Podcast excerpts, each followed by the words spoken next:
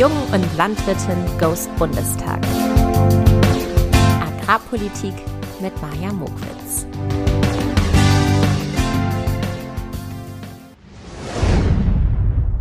Es gibt Haltungsstufen und du kannst transparent und zwar gesetzlich verpflichtend entscheiden, nach welcher Haltungsstufe du einkommst. Das ist keine, kein Blame-Game sozusagen, wenn jemand nach gesetzlichen Standards einkauft. Ja. Das ist total okay. Mhm. Cem Özdemir wird ja vorgeworfen, dass er keinerlei landwirtschaftliche Expertise hat. Ich glaube, es ist nicht nur Cem Özdemir, sondern viele Politiker, die in einem Fachbereich sind, die vielleicht von dem Fach nicht so richtig Expertise haben. Und ich habe mir mal deine Vita angeschaut und habe gesehen, dass du bis zur Position im Bundestag auch wenig Berührungspunkte mit der Landwirtschaft hattest. Warum findest du, bist du trotzdem der Richtige für die Position? Es sind ja gerade diese unpopulären, vermeintlich unpopulären Botschaften, die uns weiterbringen. Mhm. Kein Veganer rettet den Planeten. Hallo ihr lieben Menschen und wie schön, dass ihr wieder mit dabei seid. Ich freue mich total, denn mit dieser Podcast-Folge eröffne ich meine agrarpolitische Reihe. Und nicht nur das, sondern es ist auch meine hundertste Jung- und Landwirtin-Podcast-Folge. Und äh, ja, das ist Wahnsinn, wie schnell die Zeit rast, wie viele Themen und Menschen ich dadurch schon treffen durfte und wie lange ihr mich auch schon begleitet. Ich kann das ja an den Hörerzahlen sehen und möchte mich bedanken für all diejenigen, die auch heute noch auf die allererste Podcast-Folge drücken. Also meine Version von vor vier Jahren sich anhören. Das finde ich ja immer selber ganz, ganz erschreckend. Aber ja, ein, ein ganz, ganz großes Dankeschön an euch und eure Offenheit meinen Themen gegenüber.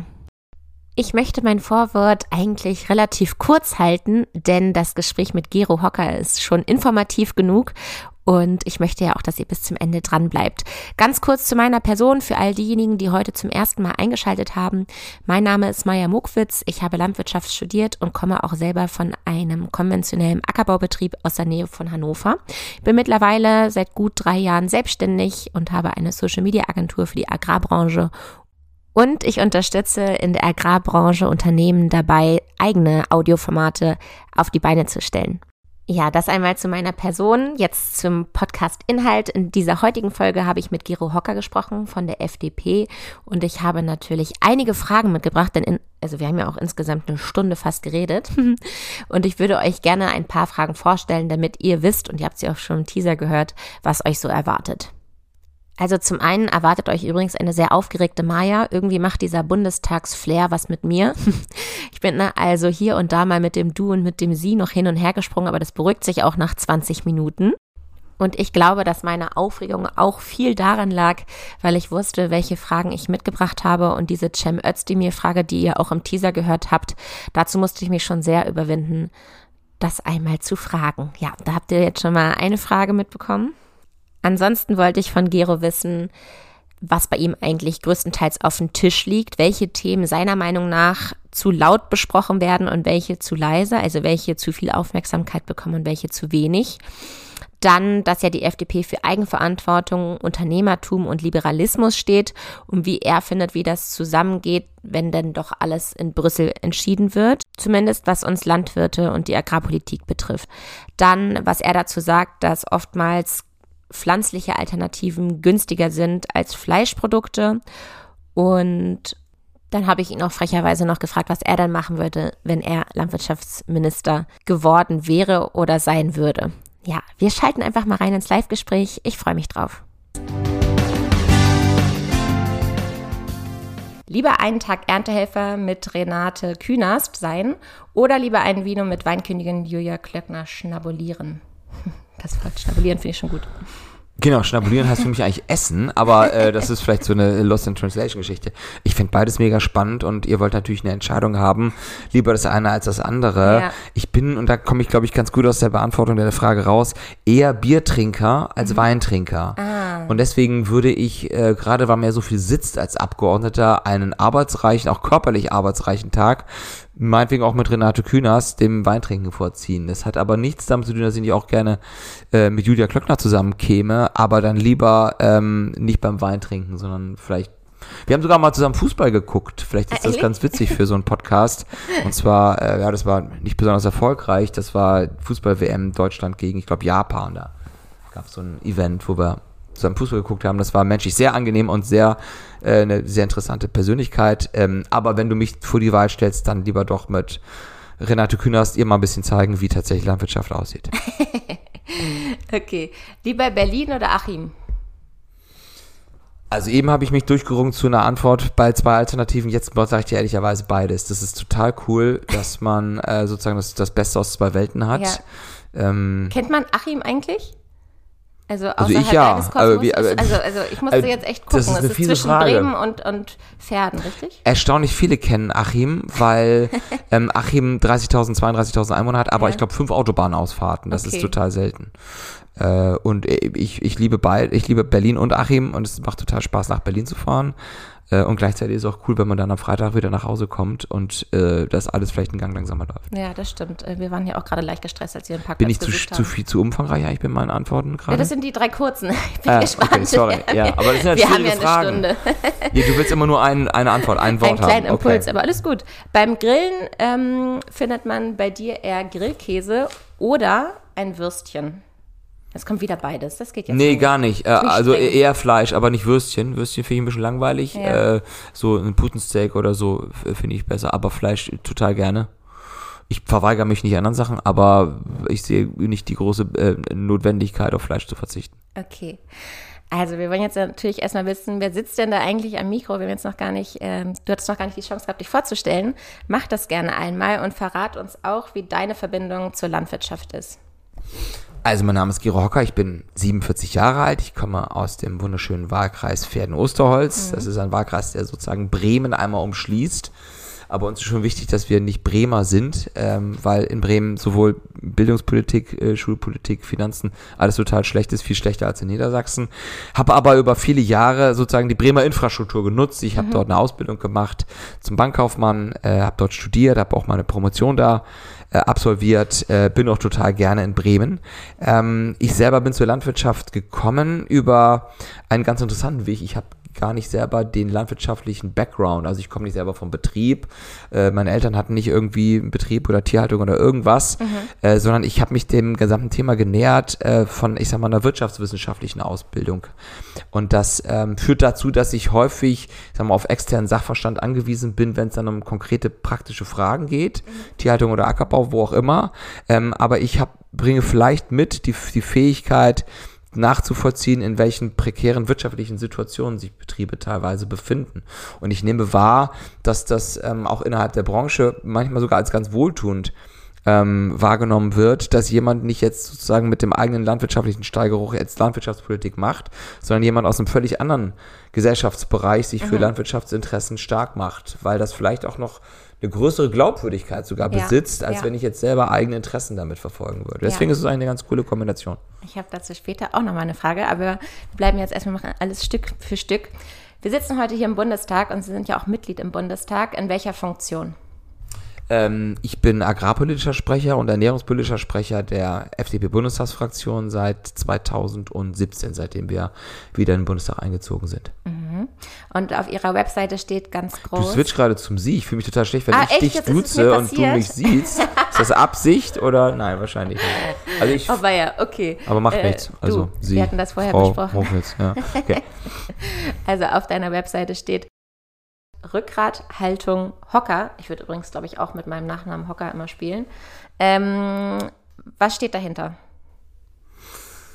Also erstmal gibt es, glaube ich, keine einzige Anspielung, die man mit meinem Nachnamen machen kann, die ich noch nicht kenne nach 47 ja, Lebensjahren. Und da habe ich gedacht, was ist die beste? Eigentlich, äh, pff, also, ähm, Nehmen Sie den Sitz, nehmen Sie den Hocker. Nee, das ist öde. ähm, aber ja, also in, ich, in meiner Abi-Zeitung, da stand irgendwie, da haben wir so ein Kreuzworträtsel gemacht, wo dann die Eigenschaften des, des Mitschülers waren und dann musste man danach das dann eintragen, wer das ist.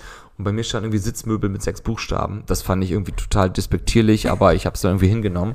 ähm, was sich hinter Rückgrathaltung Hocker verbindet, ist äh, gar nicht so schwer. Ich habe das Gefühl, ähm, dass ähm, der Eindruck manchmal da draußen entsteht, dass sobald man in Berlin ist, sich sozusagen die politischen Reden und Überzeugungen irgendwie gleichförmiger anhören. Mhm. Dass dadurch aber auch damit verbunden ist, dass die politischen Unterschiede vielleicht in der Kommunikation gar nicht mehr so deutlich werden. Und das halte ich für äh, Demokratie insgesamt für hochproblematisch. Ich glaube, dass vor allem deswegen wir auch extreme Parteien im Deutschen Bundestag haben, weil über einen bestimmten Zeitraum mal die Unterschiede zwischen Parteien nicht so deutlich ja. geworden sind, wie das vielleicht in der Demokratie der Fall sein müsste.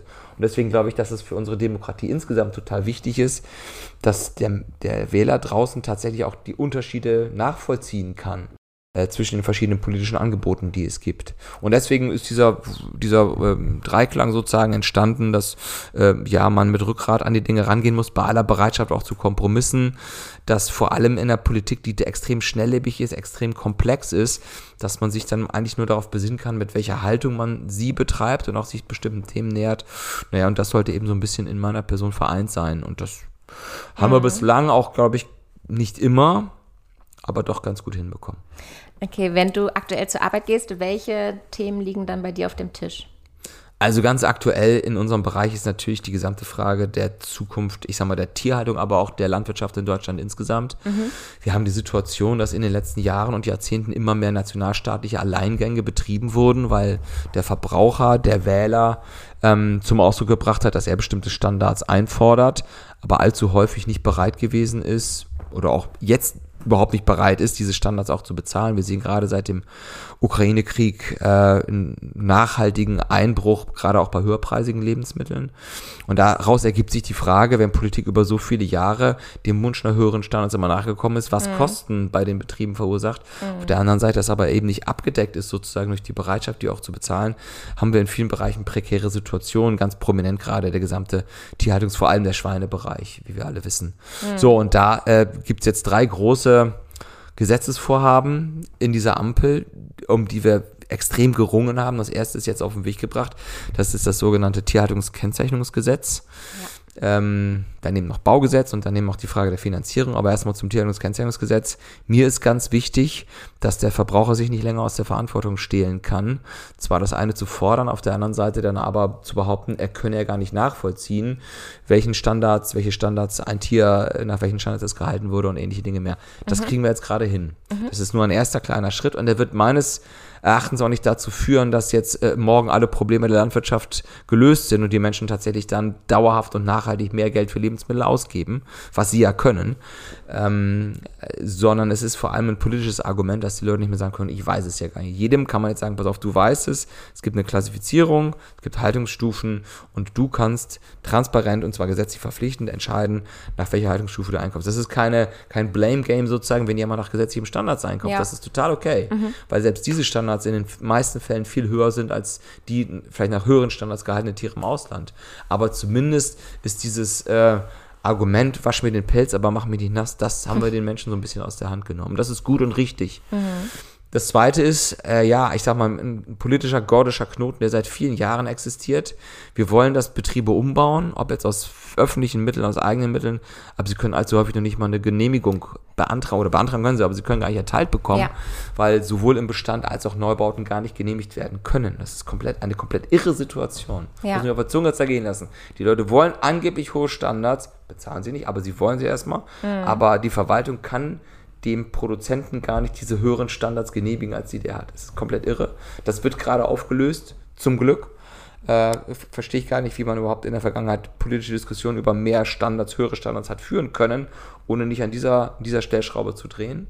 Und das kriegen wir hin. Das machen ehrlicherweise nicht wir aus dem ähm, Ernährungs- und Agrarbereich, sondern machen die Leute aus dem Baubereich. Okay. Ähm, das ändert aber nichts daran, dass wir, dass ich sehr positiv bin, dass wir ähm, spätestens in der zweiten Jahreshälfte hierzu eine Vorlage bekommen. Dann haben wir das ehrlicherweise auch auf dem gesetzlichen, ähm, aufs gesetzliche Gleis gesetzt. Und da kann man ehrlicherweise auch ein Stück weit stolz drauf sein. Denn wir haben eine Konstellation in dieser Regierung, die es noch nie gegeben hat, mhm. mit Grünen und FDP, die ja nicht in allen Fragen, um es mal ganz vorsichtig zu formulieren, in der Landwirtschaft in ganz wenigen Fragen äh, sicher einig sind. Äh, und trotzdem kriegen wir das hin. Also die SPD ist die Konstante, die es auch in den letzten Jahren, in den letzten acht Jahren in der Regierung gegeben hat. Trotzdem hat man es nicht geschafft, in zwei ganzen Legislaturperioden diesen dieses, diese Grundlage überhaupt, um irgendwie über Umbau der Tierhaltung oder Finanzierung oder Transparenz oder so mal überhaupt nur sprechen zu können, den mhm. zu durchschlagen, das kriegen wir hin. Obwohl Grüne und FDP, die manchmal wirklich in verschiedene Richtungen laufen, dass äh, da in einer Regierung sind. Das ist wirklich eine gemeinsame Leistung Schön, ja. äh, und ähm, das ist wirklich etwas, wo wir etwas überwinden, was über acht Jahre und eigentlich noch länger ähm, einfach dahin geschlummert hat. Und das dritte, und da sind wir dann, äh, sind wir nicht beieinander ohne weiteres, da wird drum gerungen, wie wir das alles bezahlt. Dieser Umbau, die Mhm. Good point. Investitionen. Bitte? Ja, guter Punkt. Mhm. Guter Punkt, klar. Aber es hilft auch nichts, wenn wir erst über die Finanzierung sprechen Ja. und dann ist noch nicht mal die Frage geregelt, dass überhaupt Genehmigungen erteilt Ja, werden können. ja. Das bringt auch nichts. Ne? So, man kann die, die Transparenz ein bisschen abseits davon sehen, das hätte man auch nachher machen können, aber das war vielleicht der Punkt, wo man sich am, leichtesten, am leichtesten auch hat einigen können. So, ähm, deswegen ist es richtig, auch diese zeitliche Abfolge hinzukriegen. Erst die Frage, dass Genehmigungen erteilt werden können und dann die Frage der Finanzierung. Andere sehen das ehrlicherweise anders. Wir müssen fünf oder sieben oder neun Milliarden über die eine hinaus haben. Ähm, das bringt aber nicht einen Betrieb weiter im Umbau seiner, seiner Stelle oder was auch immer, äh, wenn Genehmigungen nicht erteilt werden können. Deswegen ist der zeitliche Ablauf so richtig. Und bei der Finanzierung wird jetzt eben gerungen. Aktuell muss das, das Landwirtschaftsministerium einen Vorschlag machen, wie eine europarechtskonforme Finanzierung aussieht. Und das ist gar nicht so einfach, so trivial. Borchardt hat Vorschläge gemacht, das ist alles fein. Wenn die so einfach umzusetzen gewesen wären, hätte das die letzte Regierung schon getan. Du hast bei jedem der Modelle ein Schwach, eine Schwachstelle. Wenn du es über die Steuer machst, hast du das Problem, dass der Landwirt quasi keinerlei Gewähr hat, dass er auch in fünf, in sieben, in zehn Jahren diese Mittel noch bekommt, weil eine Steuer halt keine äh, Zweckgebundenheit beinhaltet. Eine Abgabe bedeutet eine Zweckgebundenheit bei der Ausgabe letztendlich. Das ist beim Soli aber auch eigentlich vom Stru- von der Struktur her der Fall gewesen. Trotzdem fließt das, das Teil schon lange nicht mehr in die neuen Bundesländer. So, äh, und das hilft dann am Ende keinem Landwirt, dass er dann nach drei Jahren, vielleicht bei anderen politischen Farben in der Regierung, I don't know, oder nach zehn Jahren, wenn so ein Stall 20 Jahre abgeschrieben wird, dann wieder vor dem Nichts stehen und sagen, ja, und wo kommt das Geld jetzt her? Ja. Der Idealfall wäre, dass der Land, Und sich der Standard auch während diesen 20 Jahren auch immer wieder verändert. und Genau, klar. Also genau. das meine ich damit, Ja, die Finanzierung ja, fällt ja. weg äh, und man erfordert von oder man fordert von dem trotzdem höhere Auflagen ein, mehr Platz, mehr irgendwas, mehr Licht, ich weiß es nicht. Und dann haben wir nur einen Effekt, letzter Satz dazu, es ist ein komplexes Thema, ähm, nur einen Effekt, dass eben noch mehr Lebensmittel aus dem Ausland kommen, wo die Standards niedriger sind, wo Tiere Mhm. gehalten werden zu Standards, die wir keinem deutschen Landwirt zugestehen würden und wir uns die Hände in grüner Unschuld, sage ich mal, waschen und sagen, wie toll, dass wir hier nur noch Haltungsklasse XY haben, aber das Gros, die 90 Prozent des Fleisches, was auf dem Grill oder anderswo landet, kommt halt aus Haltungsbedingungen, die deutlich schlechter sind. Und damit ist keinem Tier, keinem Landwirt und auch dem Verbraucher, wenn er das wirklich will, was er behauptet, äh, irgendein Nutzen gespendet. Wow, da liegt einiges bei dir auf dem Tisch. Das war ja die Frage. Drei große Blöcke. Und äh, jetzt möchte ich von dir wissen, in der Öffentlichkeit, welches Thema findest du wird sehr groß gemacht und welches ist viel zu, bekommt viel zu wenig Aufmerksamkeit von den Medien? Im Agrarbereich ja, oder? genau. Okay. Also viele Themen. äh, Ich, ich knüpfe mal an, als das, was, an das, was ich als letztes gesagt habe. Äh, Es wird eine große mediale Aufmerksamkeit äh, gewidmet Themenbereichen, die vermeintlich skandalös aufzuladen sind. Das heißt immer dann, wenn irgendeine Tierrechtsorganisation behauptet, dass es prekäre Zustände irgendwo gegeben hat, manchmal stimmt das, häufig stimmt es übrigens auch nicht, dann wird daraus, äh, werden Sonder, also Sondersendungen vielleicht nicht, äh, keine Brennpunkte, aber es werden lange Talkshows darüber geführt. Ich bin selber äh, zu sowas eingeladen gewesen. Es wird wirklich ähm, behauptet, als sei der Landwirt per se jemand, der den Tieren nichts Gutes wolle, sie nur ausnutzen wolle, sich an Standards nicht halten würde. Dabei sprechen wir über, immer über eine klitzekleine in jedem Lebensbereich, in jedem Berufsbereich äh, anfallende, sag mal, Restgröße von äh, Berufsausübenden, die diesen Standards nicht genügen, die Gesetze brechen, was auch immer. Aber es wird eine riesengroße mediale Breite darüber geschaffen, weil es vielleicht auch sich einfach skandalisiert auch leichter vermarkten lässt, als die Botschaft, hey, in 99 oder in 95 Prozent der Betriebe ist alles fein. Und das ärgert mich, weil damit ein ganzer Berufsstand diskreditiert wird, wo doch niemand für seinen Berufsstand zu 100 Prozent sagen könnte, dass es keine Skandale gäbe. Also ich habe mal in der Bank gelernt, äh, natürlich wurde, das wissen wir spätestens seit Lehman, wurde da auch Schindlude getrieben, du hast schwarze Schafe, die Gesetzeslücken oder Gesetzeslücken ausnutzen oder vielleicht Gesetze übertreten und es nicht sofort gewahr wird, den Vollzugsbehörden oder wem auch immer. Äh, und nur bei Landwirten wird dann äh, auch ohne Widerspruch allzu häufig so getan, als sei das gang und gäbe in der Branche. Und das ist nicht der Fall. Und das ärgert mich. Es wird immer wieder auch skandalisiert, wenn irgendwelche NGOs ehrlicherweise mit manchmal nach höchst fragwürdigen wissenschaftlichen Grundlagen zustande gekommenen Gutachten Dinge behaupten, die dann ehrlicherweise, wenn man sich wirklich sachlich, fachlich dem Thema nähert, kaum einer Prüfung standhalten können. Also ich nehme die gesamte, gesamte Thematik Insektensterben. Mhm. Da gibt es höchst fragwürdig zustande gekommene Gutachten, die aber dann später Grundlage wurden im vorletzten Legislaturperiode einer gesamten Gesetzgebung. Und wenn man sich mhm. mal anguckt, dass diese berühmte Krefeld-Studie, über die ich jetzt nachdenke, gerade äh, noch nicht mal den Anspruch erhebt, zu repräsentativen Ergebnissen zu kommen, mhm. sondern innerhalb bestimmter zeitlicher Abläufe Untersuchungen vorgenommen wurden äh, und überhaupt gar keine äh, belastbaren Aussagen darüber getroffen werden können, inwiefern es jetzt um Biomasse geht oder um Biodiversität. Wir ja, wissen, was auch die richtige Menge an, an Insekten ist. Das meine ich also, mit Biomasse, ja, genau. genau ja. ne? ähm, so, das ist höchst fragwürdig. Aber äh, eine ganze Bundesregierung folgt ihm am Ende mit all den Konsequenzen, mit all dem Rattenschwanz, sage ich mal, was Bewirtschaftungsauflagen, Pflanzenschutzmittel ähnlich. Das ähm, ist das Ergebnis auch dieser Skandalisierung, die wir häufig noch in den Medien sehen. Mhm. Ähm, und da ist vielleicht auch nicht so sexy, darüber zu berichten, aber es wäre schon cooler, wenn man halt äh, das sich da ein bisschen auch journalistisch zurücknehmen könnte und das immer in den Kontext setzt. Man soll es ja nicht unter den Tisch fallen lassen, aber in den Kontext setzt, dass immer wieder klar wird, auch für den Verbraucher klar wird, dass sich die aller, aller, allermeisten anderen an alle Auflagen und Standards halten. Und zwar akribisch. Wenn irgendwo die Ohrmarke fehlt, ist es ein Riesenbohai. Kann man sich darüber beschweren, kann man gut finden. Aber die allermeisten versuchen das total umfänglich zu erfüllen, die Auflagen. Mhm. Ähm, die FDP steht ja für Eigenverantwortung, Unternehmertum und Liberalismus. Da unsere Agrarpolitik aber stets aus Brüssel geregelt wird, frage ich mich, wie das eigentlich zusammenpasst, wenn die FDP dafür steht. Also vieles, da hast du total recht, kommt aus Brüssel. Das ändert aber nichts daran, dass wir natürlich auch nationale Gesetzgebungsspielräume haben. Ich habe eben Insektenschutz angesprochen, da sage ich ganz ausdrücklich, da hat Brüssel jetzt äh, ganz wenig äh, Eisen im Feuer gehabt, sondern das ist entstanden auf Grundlage von, ich sag mal, Gutachten, die äh, nach fragwürdigen Grundsätzen zustande gekommen sind, die aber Politik sozusagen als Maßgabe für eigenes Handeln genutzt hat. Ähm, und da glaube ich, dass wir gehalten sind, äh, zunächst einmal nicht mehr zu tun, als Europa einfordert. Das ist ein Beispiel, wo es anders gemacht wurde. Ich bin ein totaler Freund, weil du über Liberalität und soziale Marktwirtschaft mhm. gesprochen hast, dass innerhalb eines europäischen gemeinsamen Binnenmarktes auch gleiche Standards helfen, äh, äh, existieren. Aber wir haben in den letzten Jahren und Jahrzehnten immer mehr gemacht und dazu, das hat dazu geführt, dass wir sozusagen einen, einen Mismatch haben zwischen Standards, die im Ausland gelten, Beispiel Tierhaltung in Frankreich oder in Osteuropa, in Südosteuropa und den Standards bei uns.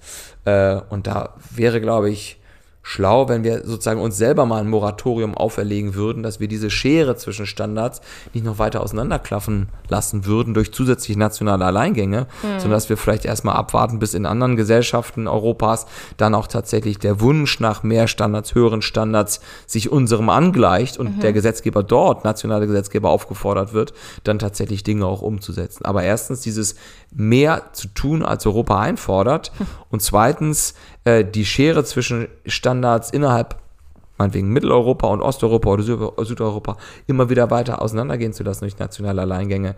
Beides, beides sind Aspekte, die mal, diese Entwicklung, die gerade negativ ist für Landwirte in Deutschland, erstmal verlangsamen würde. Mhm. Jetzt kommt eine sehr freche Frage, aber ich hatte sie mir vorgenommen, ähm, ich hatte mir generell vorgenommen, mal ab und zu ein bisschen frecher zu werden. Und ja, dann mal los. Jetzt, also ich habe noch nicht ab. viel von gemerkt. Mein Daddy meinte, das ist Boulevard, aber dann ist diese eine Frage vielleicht Oh, das Boulevard. sind wir gewohnt, ja.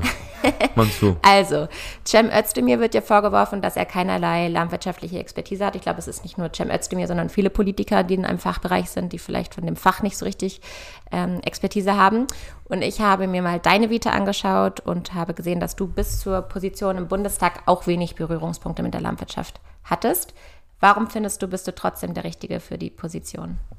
weil es gerade in der Landwirtschaft wichtig ist, äh, mit, ich sag mal, den Augen eines Wirtschaftswissenschaftlers darauf mhm. zu schauen und Perspektiven für Betriebe auch bewerten zu können aus und einer ökonomischen. Sind ja auch Unternehmer, genau. Ja, klar. Mhm. Also, ja, also wenn sie sich selber so nicht sehen, ja, dann, ja. dann sind wir, schwimmen wir auf verschiedenen Wellen sozusagen. Also wenn die Landwirte nicht selber sagen, ich bin Unternehmer, möchte eigentlich wegkommen davon, dass der Staat durch immer mehr, vielleicht finanzielle Zuwendung oder auch immer weniger, aber auch damit immer mehr Einfluss nimmt, mhm. dann äh, bin ich nicht die politische Heimat für Landwirte. Aber ich nehme die meisten anders wahr. Äh, nämlich so, dass sie eigentlich für sich selber entscheiden wollen, was ist eigentlich ihr Geschäftskonzept, wie vermarkten sie, machen sie Eigenvermarktung, was ist die Frucht, die sie anbauen und so weiter und so fort. Genau. Da würde ich mir viel mehr wünschen, dass der Staat sich zurücknimmt, weil die Experten sitzen draußen. So, jetzt geht es um mich und um die Frage, wieso ich in der äh, Landwirtschaft tätig bin. Ich habe vorhin bereits gesagt, meine eigene Vita ist eine andere als Landwirtschaft. Ja. Gelernt oder studiert zu haben und das ist, glaube ich, sehr wichtig für die Branche, dass sie Fürsprecher hat, auch außerhalb äh, ihrer eigenen Vita sozusagen oder außerhalb ihres eigenen Milieus. Ähm, deswegen ist das, glaube ich, eher verheißungsvoll, dass es auch nicht Landwirte sind, die sich für landwirtschaftliche und fachorientierte Fragen sozusagen äh, einsetzen. Aber ein Punkt ist ganz wichtig äh, und den hast du sozusagen nur implizit angesprochen. Der Grund, warum in entscheidenden Funktionen im Deutschen Bundestag so viele Nicht-Landwirte über Landwirtschaft entscheiden, mhm. ist ein ganz einfacher. Okay. Weil sich viel zu wenig Landwirte in der Politik engagieren. Mhm. Wo sollen die denn herkommen? Also, man wird ja nicht Minister, indem man vom Himmel fällt. Irgendwann muss mal der erste Schritt gemacht mhm. werden und sagen, okay, trotz all meiner Auflagen, äh, Aufgaben, trotz meines 16 Stunden Auflagen. ja, geschenkt. trotz Familie und allem mache ich jetzt den Schritt in die Politik. Mhm. Ich kann nicht auf der einen Seite, gibt es ja auch in Landwirtschaftskreisen, sagen, also die GAP-Zahlungen, die müssen aber weiterlaufen und das brauchen wir auch und dieses jene auch, aber ziehe mich ge gepflegt zurück, wenn es um die Frage des Mitgestaltens geht. Mhm. Das ist für mich die komplett falsche Haltung. Deswegen schießt sich ja jeder selber ins, ins, ins Knie, der sagt, äh, als Landwirt, wieso sind da eigentlich so viele Leute mit so wenig fachlicher Erfahrung? Weil diejenigen, die die fachliche Erfahrung mitbringen, sich über Jahrzehnte in schlanken Fuß gemacht haben und es vielleicht dem DBV oder wem auch immer überlassen haben, mhm. für ihre ureigenen, ureigenen auch betriebswirtschaftlichen und damit auch häufig familiären äh, Ziele zu streiten. Mhm. Und das funktioniert nicht. Das ist eine Form von Demokratie, so lass die anderen mal machen. Und wenn sie es falsch machen, dann beschwere ich mich. Aber mich selber zu engagieren, nee, lieber nicht. Mhm. Das ist weniger geworden. Äh, früher war die originäre Partei der Landwirte die Union. Äh, und ich wirklich, mir geht es überhaupt nicht um Parteifarben. Wenn Leute zu uns kommen als Landwirte sich engagieren, herzlich willkommen. Wenn die woanders hingehen, Genau, nicht genauso, aber auch gut. Nee, ist ja, so, auch ja. gut. Aber zu sagen, also wie können dann nur so wenig Landwirte in politisch entscheidenden Funktionen sein?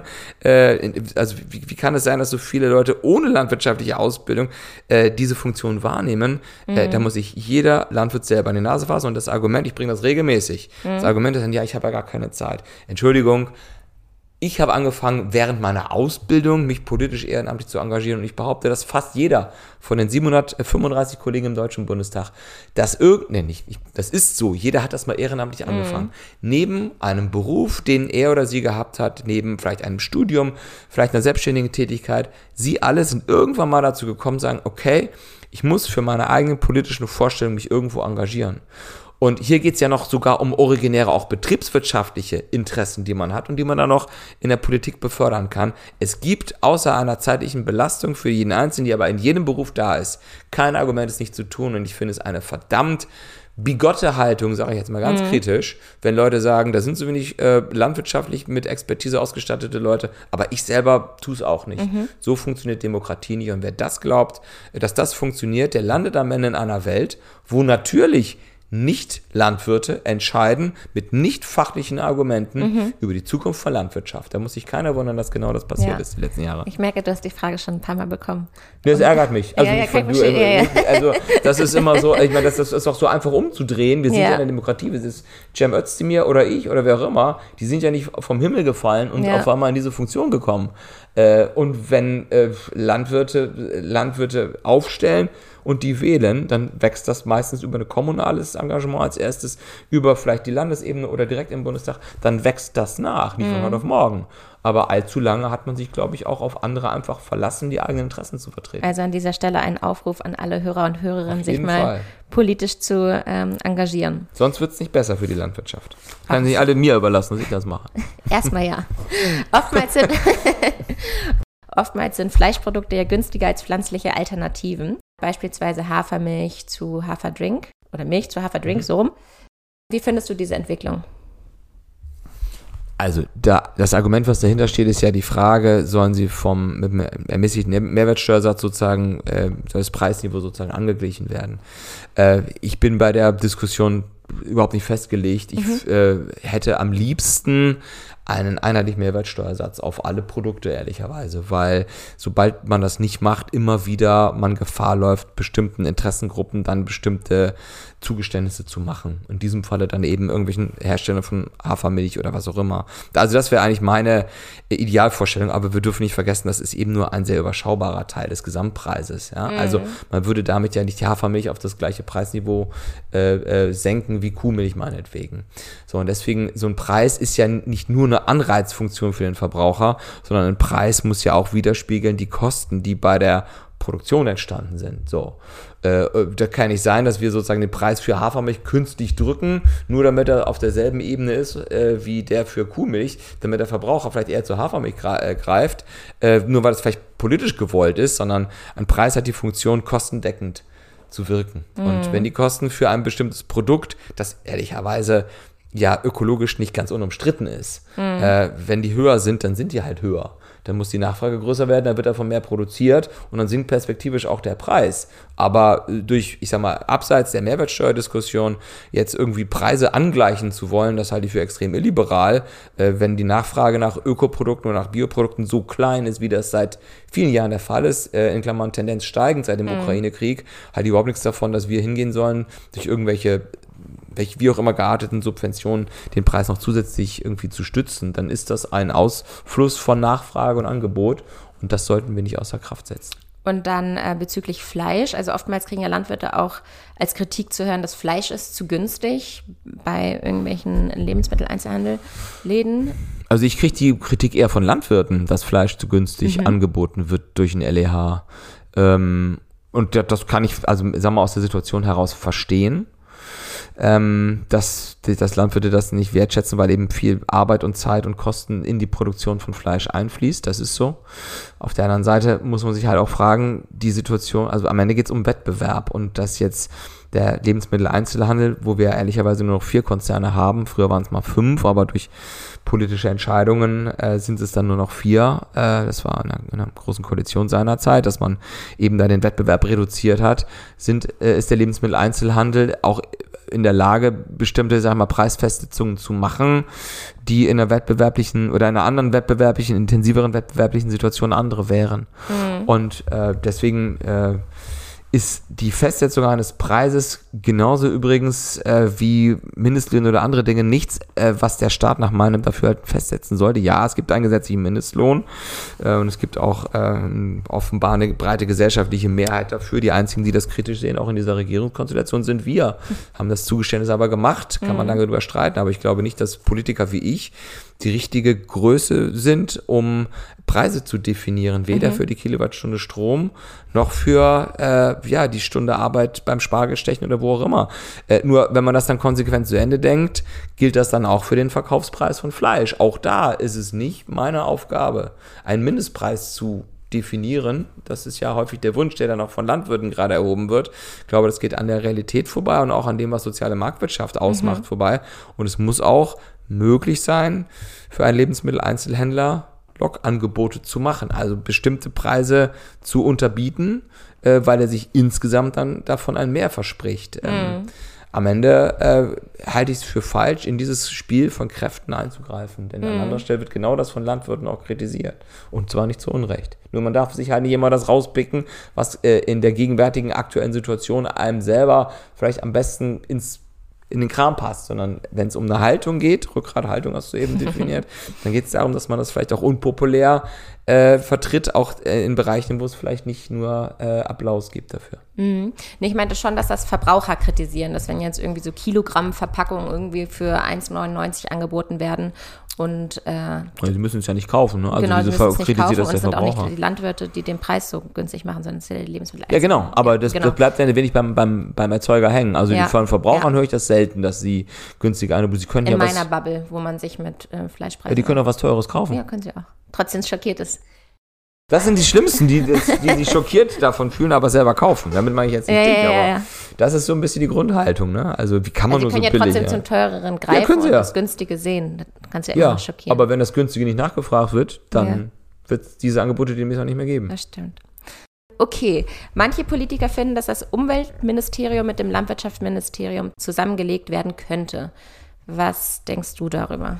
Das halte ich für keine gute Idee. Ähm, und da geht es jetzt überhaupt nicht um handelnde Akteure oder so, sondern es geht allein um die Frage, wie man tatsächlich originär landwirtschaftsrelevante Themen, die in Zukunft nicht kleiner werden in Zeiten von Krieg in Europa, muss man leider sagen, in Osteuropa, ähm, glaube ich, dass es sinnvoll ist, solche Fragen, die dann letztendlich auch die Ernährung insgesamt der Menschheit äh, betreffen und äh, für Deutschland auch in Zukunft ja auch preisgünstige Lebensmittel erhalten sollen, dass die nicht alleine nur unter dem Aspekt von Umweltgesichtspunkten gesehen werden oder irgendwelche Abteilungen da integriert werden. Ich glaube, dass es gute Gründe dafür gibt, auch in Zukunft ein eigenständiges Landwirtschaftsministerium zu haben. Mhm.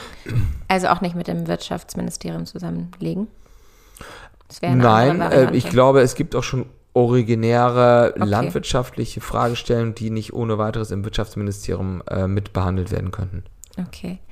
So, jetzt, äh, du hast auch gerade eben schon einmal Ukraine angesprochen. Ähm, die Ukraine durfte ja zollfrei Getreide in die EU exportieren und damit hat es so ein bisschen den Preis zerschossen. Wie könnte man das vielleicht in Zukunft anders regeln? Der Krieg ist ja noch. Äh, das ist eine äh, typische Frage. Frage eines. Bitte? Eine große Frage oder eine typische, was kommt jetzt?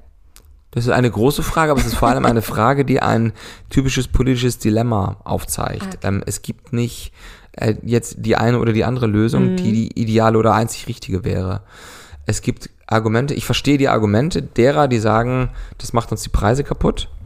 Ich verstehe aber auch, dass wir den ukrainischen äh, Getreideerzeuger auf seinen Produkten nicht sitzen lassen wollen ähm, und äh, aus Solidaritätsfragen, übrigens auch aus ethischen, moralischen Fragen, äh, dieses Getreide, was ja in aufwendigen Abkommen mit Russland dann irgendwie aus dem Land herausgebracht wird, nicht irgendwie, weiß ich, äh, äh, im Meer versinken lassen können, sondern dass wir das, dass wir auch gehalten sind, das zu nutzen. Und das führt zu dieser unerfreulichen Situation, dass die Preise damit kaputt gehen. Aber ich jetzt sagte ehrlich, ich habe da keine Lösung jetzt für. Ja, mhm. äh, das, das ist ein Dilemma, äh, wo zwei eigentlich wünschenswerte Ziele nämlich einen fairen Preis für den Erzeuger in Deutschland und Europa auf der einen Seite und eine Unterstützung der ukrainischen Produktion vor Ort gegeneinander stehen. Und es, wir müssen irgendwie einen, einen, Weg finden, der irgendwo in der Mitte einen Kompromiss bedeutet. Aber ich kann dir nicht abschließend sagen, es ist auf jeden Fall nicht nur das eine oder das andere mhm. richtig. Wie immer. Landwirte kalkulieren ja die Investitionen für solche großen Ställe teilweise für 25 Jahre. Wir haben ja am Anfang schon einmal drüber gesprochen. Wie kann man denen ein bisschen mehr Sicherheit geben bezüglich der Tierwohlvorgaben. Ich glaube, dass an dieser Stelle die Borchardt-Kommission einen schlauen Vorschlag gemacht hat. An vielen anderen Stellen teile ich das nicht, was da formuliert wurde, aber an dieser Stelle ja. Ich glaube, dass der gangbarste Weg tatsächlich eine Vertragslösung ist mit dem Erzeuger oder mit dem Investor, wenn man so will, äh, und zwar über die gesamte Dauer der Abschreibung. Also ich gehe jetzt immer von 20 Jahren aus, weil Anlagevermögen über 20 Jahre abgeschrieben wird äh, und andere sprechen von kürzeren Zeiträumen. Mhm. Ich glaube, dass es fair wäre, über die Dauer der Investition dem Landwirt die Gewähr zu geben, ein, über einen individuellen Vertrag mit dem Bund, dass dann eine, eine, ich sag mal, ein Einfrieren der Auflagen erfolgt. Da kann man sagen, okay, der ist ja Unternehmer, der muss äh, auch in der Lage sein, künstliche Gesetz äh, äh, künftige gesetzgeberische zusätzliche Auflagen zu erfüllen. Da halte ich dagegen, dass es häufig mittelständische und kleine Familien, kleinere Familienbetriebe sind, die das eben nicht ohne weiteres können. Und wenn die innerhalb der 20 Jahre ihre Finanzierung äh, nicht abbezahlt haben, aber nach zwölf Jahren wieder neue Auflagen kommen, führt das dazu, dass der für acht Jahre zwei Kredite zu bedienen hat ohne eine Aussicht darauf, dass er tatsächlich eine sichere Abnahme hat. Mhm. Wir machen sowas mit so Einfrieren von Standards, haben wir in den letzten Jahren immer wieder mal gesehen. Das ist nicht die Ideallösung, das gebe ich gerne zu. Aber zum Beispiel beim Erneuerbaren Energiengesetz war auch klar, dass jemand, der seine Anlage betreibt, über 20 Jahre sogar einen Preis definiert bekommt. Soweit gehe ich ja gar nicht. Ich mhm. gehe nicht darum, dass der über 20 Jahre seine, was weiß ich, seine Dezitonne Getreide da irgendwie äh, zum festen Preis verkaufen können soll, sondern nur, dass er über die, dass er mit den Auflagen leben muss oder dass er die Auflagen eingefroren bekommt sozusagen und keine mhm. neuen kriegt. Das ist vor allem deswegen auch politisch zu argumentieren, finde ich, weil wir es hier mit, mit kleineren Unternehmen haben, die aber erhebliche Investitionssummen zu stemmen haben. Und wenn wir genau das wollen, gerade auch der Koalitionspartner, gerade auch die Grünen, also familiär geführte, häufig ja eher kleinteiliger Betrieb, wobei ich sage, groß ist nicht immer schlecht, aber das ist ja die Idealvorstellung, äh, dann finde ich, kann man auch sehr wohl erklären, warum eine 20-jährige Moratorium habe ich es mal genannt, habe mich dann belehren lassen müssen, dass das nicht funktioniert. Verfassungsmäßig war mir dann den Handlungsspielraum künftiger Bundes Tage und Mehrheiten einschränken würde, aber über einen individuellen Vertrag mit dem Investor über 20 Jahre kann man das, könnte man das sicherstellen. Und das ist, glaube ich, auch eine schlaue, schlaue Herangehensweise. Okay. Du hast über ähm, Lebensmittelverschwendung gesprochen auf deiner Webseite und über das Containern. Und äh, warum ist das immer noch illegal und wie findest du das? Also erstmal muss man festhalten, dass fast die Hälfte der Lebensmittel in privaten Haushalten weggeschmissen wird. Ja. Und nur ein, ich weiß nicht wie viel, aber ein immer kleinerer Anteil im LEH. Weil die auch andere Konzepte haben. Also wenn du in bestimmte Supermärkte gehst, dann gibt es eben eine Stunde vor Toreschluss dann eben keine frische Backware mehr und so weiter und so fort. Und das finde ich auch gut und richtig, das ist auch eine Frage von. Führt auf der anderen Seite allerdings natürlich auch dazu, dass du, äh, dass die Tafeln Probleme haben. Ja. Weil die Tafeln ja mal entstanden sind, um diese Lebensmittelverschwendung im LEH zu überwinden. So, aber das ist ein anderes Thema. Mhm. Also das meiste findet in den ähm, privaten Haushalten statt. Und dass wir Lebensmittel verschwenden. Dass wir Lebensmittel mhm. wegschmeißen, wenn das Mindesthaltbarkeitsdatum nur am Horizont erscheint, werden ja manche Leute schon nervös und schmeißen schon eine Woche vorher weg. Ja? Also mhm. irre. Mhm. Äh, aus Klimagründen, aus moralischen Gründen, aus Erzeuger und so weiter. Also es, äh, aber es wird mit dieser Containerdiskussion gerne ein Stück weit davon abgelenkt. Und es mhm. wird immer auch so gerne so der schwarze Peter der Industrie zugeschoben, die aus ureigenem, ich sage mal auch betriebswirtschaftlichem Interesse Lebensmittelverschwendung eher klein halten will und das mittlerweile auch weitestgehend geschafft hat. So, jetzt kommen äh, die, die Containerfrage. Da geht es äh, um umfängliche, ja auch Haftungsfragen. Also wie, du musst es halt ausschließen, dass jemand äh, über den Zaun steigt, eine vielleicht noch komplett verpackte, äh, was ich, äh, Verpackung mit Käse, Schnittkäse meinetwegen, die aber schon äh, Schimmel hat, aber noch nicht das Haltbarkeitsdatum erreicht hat, dass der nicht am nächsten Tag vorne bei der Kasse erscheint sagt, guck mal, hier habe ich gestern bei euch gekauft, ist vergammelt, dann kriege ich eine neue. Mhm. So, du musst die Frage klären, wie du es hinbekommst, dass nicht, wenn jemand, was ich, eine Lebensmittelvergiftung erleidet. Dafür haben wir doch die Bonpflicht, oder? Das, das ist ja unwahrscheinlich, oder? Na, ja, wenn du es nur exklusiv bei bestimmten Lebensmitteleinzelhändlern beziehen kannst, mhm. dann nehmen die das ja auch zurück, ohne dass du den Bon vorlegen musst. Okay. So, das ist äh, so. Und selbst du bist ja auch als, als Einzelhändler nicht aus der Haftung raus, wenn du, äh, keine Ahnung, wenn du Lebensmittel verkaufst, ich daran erkranke, aber den Bon nicht mehr vorlegen kann, da kannst du ja nicht sagen, als Einzelhändler, über Pech gehabt, Herr Hocker, Sie haben den Bon oder du hast den Bon nicht mehr. Deswegen trage ich keine Verantwortung dafür. Ja. Ne? Also das ist es ja, kann es ja nicht sein. Also es ist durchaus komplexer, nur es wird so gerne so getan, als wenn man dieses Containern legalisieren würde, dass da mit dem Thema Lebensmittelverschwendung wirklich ein Riegel vorgeschoben wäre. Und deswegen habe ich diesen lange Schleife jetzt gemacht über ja. Haushalte. Das ist mitnichten der Fall. Äh, wenn wir wirklich was dagegen tun wollen, dann müssen wir jeden Einzelnen in die Lage versetzen, sich wieder, ja, seiner Sinne, so doof sich das anhört oder so, so aufgeladen das ist, sich seiner Sinne zu bemächtigen oder befähigen, dass er oder sie nämlich tatsächlich den, den Deckel vom Joghurt aufmacht und reinguckt, dran riecht. Gut, dass wir auch gerade die Kamera anhaben. Du machst das gerade sehr schön vor. Achso, wenn er sich, wenn er sich traut, sogar mal schmeckt, ja, weil mhm. das, also das, da hat uns ja, wer auch immer die, die Evolution mit ausgestattet, dass wir das können und uns nicht darauf verlassen, dass irgendeiner aus reinen Haftungsgründen schreibt, haltbar bis, mindestens haltbar bis, äh, also nicht nur haltbar bis, eigentlich muss es heißen mindestens haltbar bis, aber das kann mich ja nicht ent, äh, äh ent, ent, äh, mich ent, entledigen sozusagen von meiner Verantwortung, bestimmte ja. Dinge auch für mich selber entscheiden zu können. Ja. ja, okay. Wir sind schon, wir kommen dem Ende schon näher. Ich muss mal gucken, welche Frage mir noch wichtig ist, weil du immer so schön ausholst. Mm. Genau, wir wollen noch einmal über CRISPR-K oder wie sagt man CRISPR-R? CRISPR-Cas? Genau, reden und Genom-Editing. Und zwar ähm, findest du es ja fast fahrlässig, dass das hier immer noch verboten ist. Warum oder nicht erlaubt ist? Also es geht ja um die Kennzeichnungspflicht bei diesem Thema. Ich mhm. halte es für eine riesengroße Chance für die Menschheit insgesamt, wenn wir Menschen in Regionen, wo es weniger regnet, wo weniger Feuchtigkeit ist, wo Pflanzen per se eher nicht so gut wachsen, mhm. Entwicklungsperspektiven geben. Und da kann man hingehen und über Entwicklungshilfe oder wie auch immer äh, Menschen sozusagen dann, aber keine echte Perspektive, sondern sie über, ich sag mal, ganz einfach über den nächsten Winter zu bringen oder vielleicht auch mal einen Brunnen zu bohren oder viele andere Dinge mehr. Aber ähm, wenn du wirklich die, die Chance hättest, einem, einem Bauern im Sahel äh, Saatgut an die Hand zu geben, die es, dass, dass es ihm ermöglicht, auch in Dürrezeiten sozusagen ein eigenes, also die Selbstversorgung erstmal sicherzustellen und das, was über ist, dann auch auf den Markt zu bringen, das ist eine ganz andere, nenn es unternehmerische, aber vor allem eine eigenverantwortliche Perspektive, äh, die ich sag mal, ein Querschnittsthema ist, die Flüchtlingsströme verhindern könnte, die vielleicht in Zeiten des Klimawandels auch äh, Landstriche wieder bewohnbar macht, die mit dem gegenwärtigen Saatgut nicht nutzbar sind für Ackerbau oder mhm. andere Dinge. Mhm. Äh, das ist extrem verheißungsvoll und ich finde es wirklich, du hast fahrlässig, habe ich glaube ich mal gesagt. Ich finde es also moralisch extrem problematisch, wenn Menschen, die vielleicht gerne in den äh, Dritte Weltladen gehen und dadurch einen zusätzlichen Euro oder zwei für irgendwelche Kaffeeprodukte glauben, Menschen in ärmeren Regionen der, Land der, der Welt etwas Gutes zu tun, mhm. sich aber gleichweisig, gleich, gleichzeitig mh, solchen Züchtungsmethoden verweigern, rein aus Fortschrittsangst. Mhm. Äh, das ist nichts anderes als ein, ich sag dir ganz ehrlich, erbärmliches Greenwashing, mhm. wenn ich äh, glaube, mich meiner Verantwortung vielleicht auch als Entscheidungsträger zu entledigen, wenn ich was völlig anderes propagiere, was die Menschen in diesen Regionen aber immer sozusagen am Büttel, also an, an, am Goodwill von reicheren Ländern äh, äh, hält, mhm. aber nie ihnen die Chance gibt, äh, wenn man sozusagen ja, die, die nicht die Segnung hat, in Wohlstand geboren zu werden oder in gemäßigteren Breiten, nie die Chance erhalten, aus eigener Kraft etwas zu erreichen, sondern häufig gar keine andere Möglichkeit haben, als sich auf den Weg zu machen. Das mhm. finde ich in hohem Maße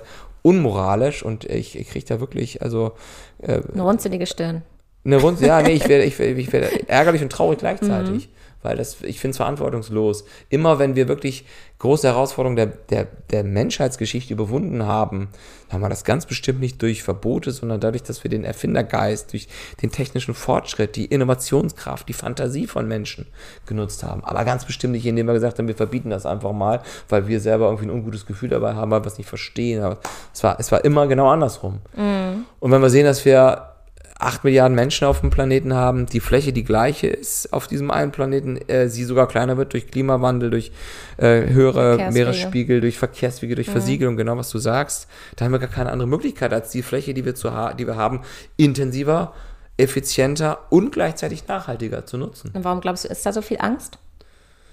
Weil wir, glaube ich, auf einem Wohlstandsniveau angekommen sind seit vielen Jahren und Jahrzehnten, wo Menschen Entscheidungen treffen im Bundestag und auch in der Gesellschaft, die diese äh, Entscheidungen ja einen positiven Widerhall finden, von Generationen, die über Jahrzehnte nichts anderes gelernt haben, als dass die Regale immer voll waren und sind und der Wohlstand so groß ist wie noch nie zuvor. Und sag mal, die, die emotionale Nähe zu, zu, zu Nichtverfügbarkeit, zu Hunger im Zweifel sogar, zu äh, Nichtverfügbarkeit auch von nicht nur Lebensmitteln, sondern vielleicht auch von Medikamenten und vielen anderen Dingen so weit weg ist. Das kennt man aus irgendwelchen Dokumentationen, da ist man ganz fürchterlich betroffen und dann wird das, wird irgendwie gespendet und dann geht es auch wieder emotional besser.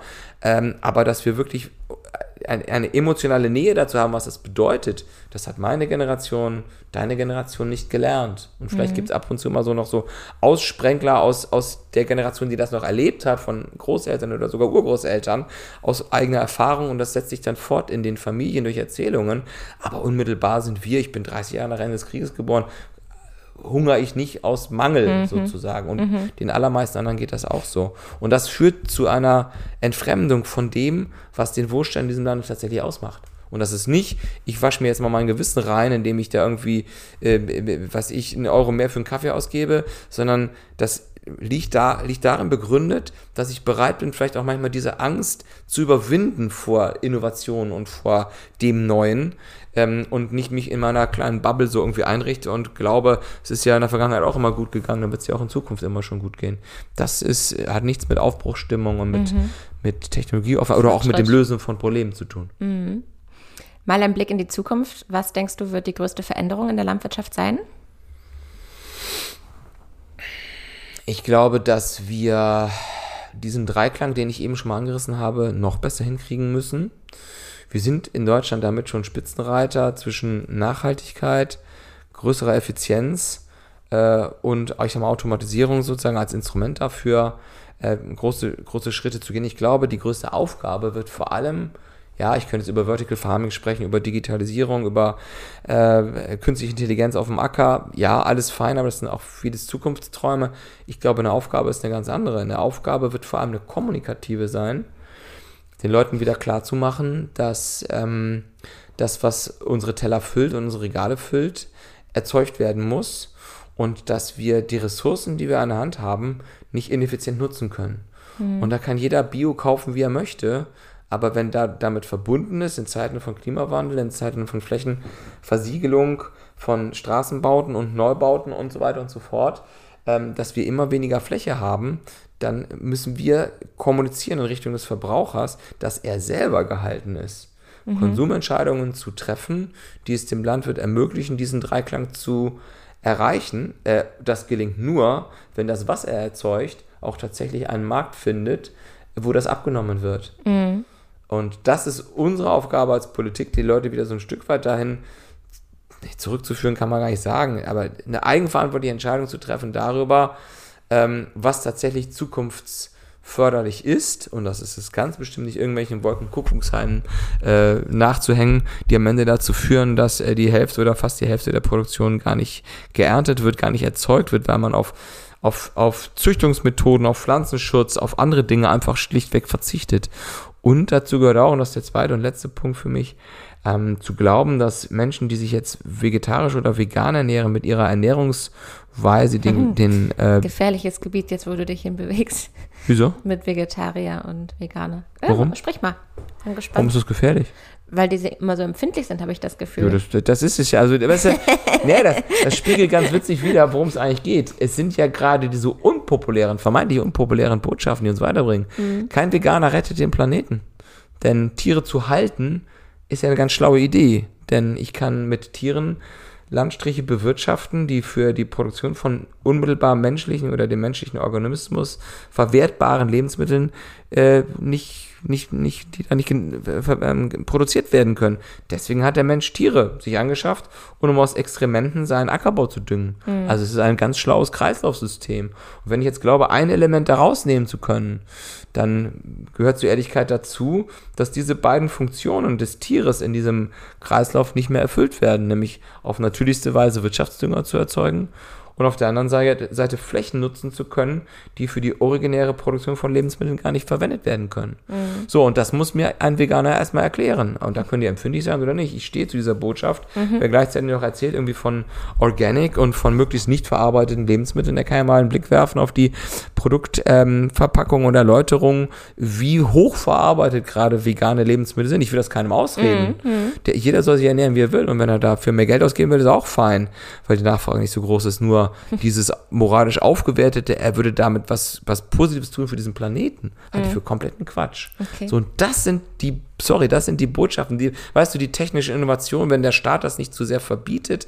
die werden kommen. Und wenn sie in Deutschland nicht kommen, dann kommen sie im Ausland oder sind im Ausland schon gekommen und irgendwann können wir uns dem gar nicht verweigern. Ich hoffe, wir tun es nicht zu spät.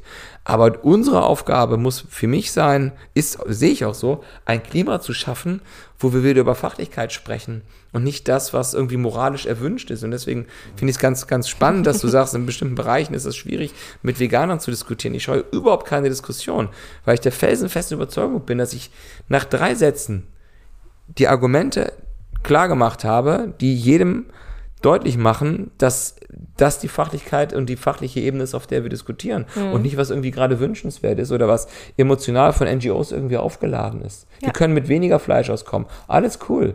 Wir, die Menschen verzichten auf sehr viel weniger Fleisch, als immer kolportiert wird. Ne? Da glaubt man ja irgendwie, die sind alle, alle Veganer. Wenn du anguckst, die futtern schon noch äh, über 55, glaube ich, Kilo Fleisch pro ja, Jahr pro und Kopf. Nase. Ja. Jedes Baby ist damit drin und jeder Opa ohne Zähne auch. Ja? Also mhm. 55 Kilo, es waren vielleicht mal irgendwie 60, aber ich sag mal, der, die Reduktion ist über einen längeren Zeitraum so maximal 10 Prozent. Wenn Fußball-Weltmeisterschaft, wenn Europameisterschaft wird es wieder mehr, weil da wird ja viel gegrillt. Dann sind diese ganzen Vorstellungen wieder mal so ein bisschen beiseite geschoben, dann wird es wieder weniger. Was ich sagen will, ist, der Mensch isst Fleisch und wenn er weniger isst, ist das sein gutes Recht. Aber er rettet damit also er wird nicht Tierhaltung sozusagen damit überwinden können, wenn wir wirklich steigende Bevölkerungszahlen wirklich nachhaltig ernähren wollen, brauchen wir den tierischen Organismus als Veredelungsinstrument von Flächen, die für die menschliche Ernährung sonst nicht nutzbar wären. Mhm. Ich finde gut. Haltung, hat man gerade wieder gehört. Ja, genau, sorry, du gibst die Antwort selber gerade. Ja, genau. also, allerletzte Frage. Ich habe mir noch eine dicke zum Ende hier überlegt. Angenommen, man würde dich zum Landwirtschaftsminister wählen. Was wären deine ersten Taten? Und würdest du es überhaupt werden wollen? Also, äh, es, gibt, es, gibt, Landwirte, die sind enttäuscht äh, von mir, dass ich nicht Landwirtschaftsminister bin. Das ist ein bisschen tricky, äh, weil mich hat ja keiner gefragt. Also, wenn mich jemand gefragt hätte, hätte ich ja gesagt. Mhm. Aber es hat gute Gründe gegeben, äh, auch nach der letzten Bundestagswahl, für meine Partei andere Ressorts sozusagen für sich zu besetzen. Das ist total fein. Ähm, deswegen ist das äh, eine Frage, die wurde mir schon manchmal gestellt, aber ähm, ich muss mich dann mal rechtfertigen, dass ich es nicht bin. Also es hätte geholfen, wenn die FDP stärker geworden wäre bei so einer mhm. Bundestagswahl und nicht das Schwächste von drei Gliedern in dieser Kette. Dann hätten wir auch mehr Ministerien greifen können. Das ist so ein bisschen wie die Frage, warum sind da so wenig Landwirte in der Politik? Ja. Naja, weil die sich nicht engagieren und weil vielleicht auch zu wenig die äh, Vorstellung, die ich seinerzeit auch in der Opposition mit äh, maßgeblich äh, kommuniziert habe, äh, mit einer Wählerstimme sozusagen honoriert haben. Das gehört so weit dazu. Alles fein.